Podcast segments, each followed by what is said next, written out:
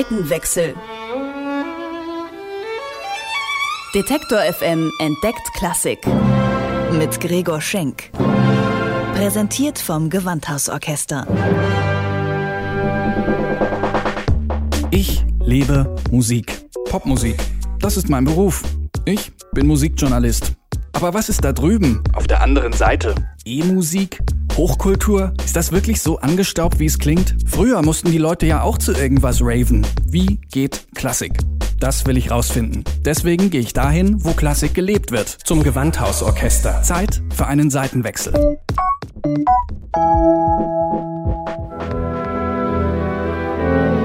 Drei Stunden Musik über das Leiden und Sterben Jesu Christi. Das ist die Matthäus-Passion, geschrieben für zwei Orchester, Solisten und zwei Chöre. Der letzte Gang Jesu Christi soll innerlich aufwühlen, dachte sich Johann Sebastian Bach 1727. Seine Matthäus-Passion ist ein Höhepunkt der Kirchenmusik und ein Exportschlager. In Asien strömen Tausende in die Konzertsäle, wenn Bach gespielt wird.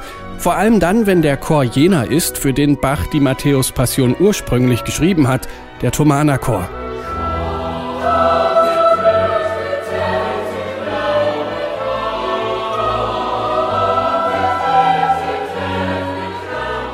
Ich glaube, die Matthäus-Passion spricht, selbst wenn man die Texte nicht versteht, so emotional, so tief an, dass man dort mitgerissen wird durch den Entwicklungsgang, den der Bach in der Musik wirklich vorgeschrieben hat. Stefan Altner ist Geschäftsführer des Thomaner Chors und steckt gerade mitten in den Vorbereitungen für die anstehende Asientour. In wenigen Tagen geht's zusammen mit dem Gewandhausorchester nach China, Japan und Südkorea. Die eigentliche Planung geht natürlich schon viel früher los, mit einem Vorlauf von bis zu vier Jahren. Ein Chor und ein Orchester auf Tour, da will natürlich einiges organisiert werden. Reiseplanung, Logistik, Absprachen mit den Konzerthäusern, Visa beschaffen und auch die Verpflegung muss geklärt sein. Wann, wo, welches Frühstück gegeben wird, welche Mittagessen, äh, zu welchen Bedingungen, welche äh, Angebote von Speisen da zu realisieren sind. Die Kinder müssen nachmittags eine Bettruhe vor dem Konzert haben, um ausgeruht zu sein. Und dann so eine Matthias-Passion dauert ja drei Stunden. Und da muss eben genügend Verpflegung äh, geschaffen werden. Für Stefan Altner sind das eingespielte Abläufe. Denn schon seit den 70ern reisen Thomaner Chor und Gewandhausorchester regelmäßig gemeinsam nach Asien. Zwei Leipziger Musikinstitutionen auf einer Bühne. Das hat eine lange Tradition. Gewandhausarchivar Claudius Böhm blickt zurück auf die Anfänge dieser Kooperation. Die Verbindung zwischen Thomaner Chor und Gewandhausorchester reicht bis in die Anfänge des Orchesters zurück, 1743. Es ist nachweisbar, dass damals schon in diesem Gründungsorchester ehemalige Thomaner mitgespielt haben. Fast wie eine Art frühzeitliches Konservatorium kann man sich das vorstellen, wie eine Musikschule. Die andere Schiene ist, dass der Thomaner Chor ähm, wohl von Anfang an den Chorpart in den äh, Konzerten übernommen hat. Der frühzeitliche Gewandhauschor, wie wir ihn heute kennen, das waren damals die Thomaner. Später haben Musiker des Gewandhausorchesters den Thomanerchor bei Gottesdiensten begleitet. Das änderte sich mit dem NS-Regime. Den Nazis waren die Auftritte in den Kirchen ein Dorn im Auge. Und dann kam noch hinzu, ab 1943 durch äh, den Krieg, das Thomas-Alumnat war getroffen worden, war schwer zerstört worden.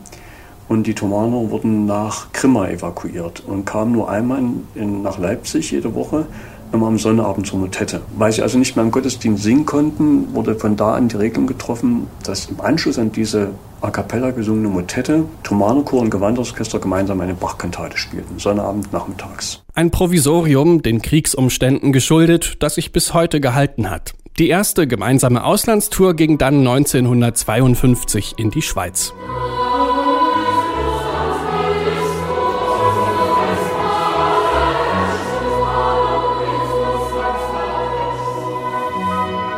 Nun also Asien. Acht Konzerte innerhalb von zwölf Tagen. Ein straffer Zeitplan, auch für Simon Sommerhalder. Er spielt Oboe im Gewandhausorchester. Ich habe gehört, früher ist mal ein Kollege in der Matthäus-Passion eingeschlafen auf der Bühne wegen der Zeitverschiebung. Ja gut, zum Glück gibt's diesmal zwei freie Tage nach Ankunft. Da kann man seinen Schlafrhythmus erstmal anpassen.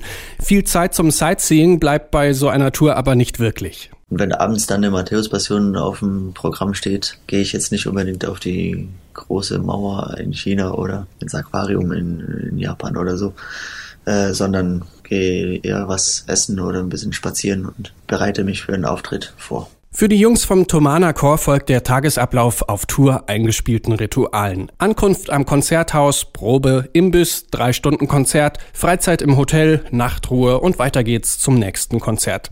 Stefan Altner sagt, der spannendste Part für die Tomana selbst spielt sich aber ganz woanders ab. Wenn wir dorthin kommen, die wissen genau, wo es welche iPods, iPhones oder sonst irgendwo was, wo man was kriegen kann, wo was ganz Spezielles gibt, wo man unbedingt hingegangen sein muss, um etwas zu sehen. Das wissen die alles über die, die Netzwerke, die es heute gibt. Das finde ich spektakulär. Und diese wenigen Freiräume, die es da gibt, macht es für die natürlich so besonders spannend hinzufahren.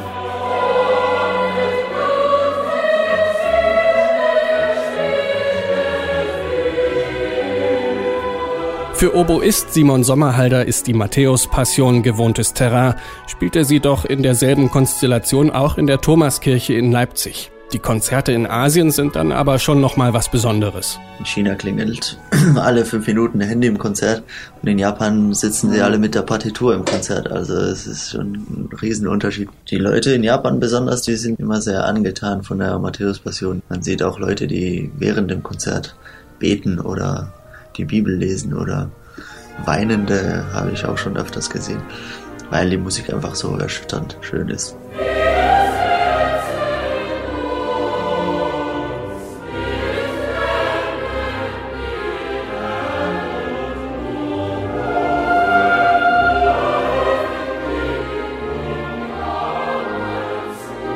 Wie erschütternd schön so ein Konzert sein kann, lässt sich an den Reaktionen der Konzertbesucher in Asien ablesen.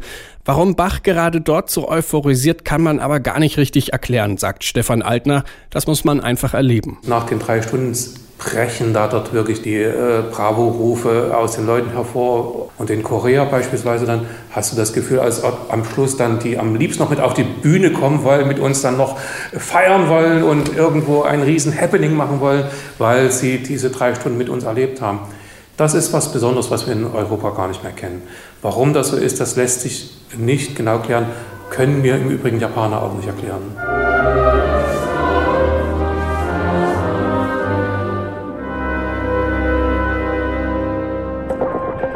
Seitenwechsel.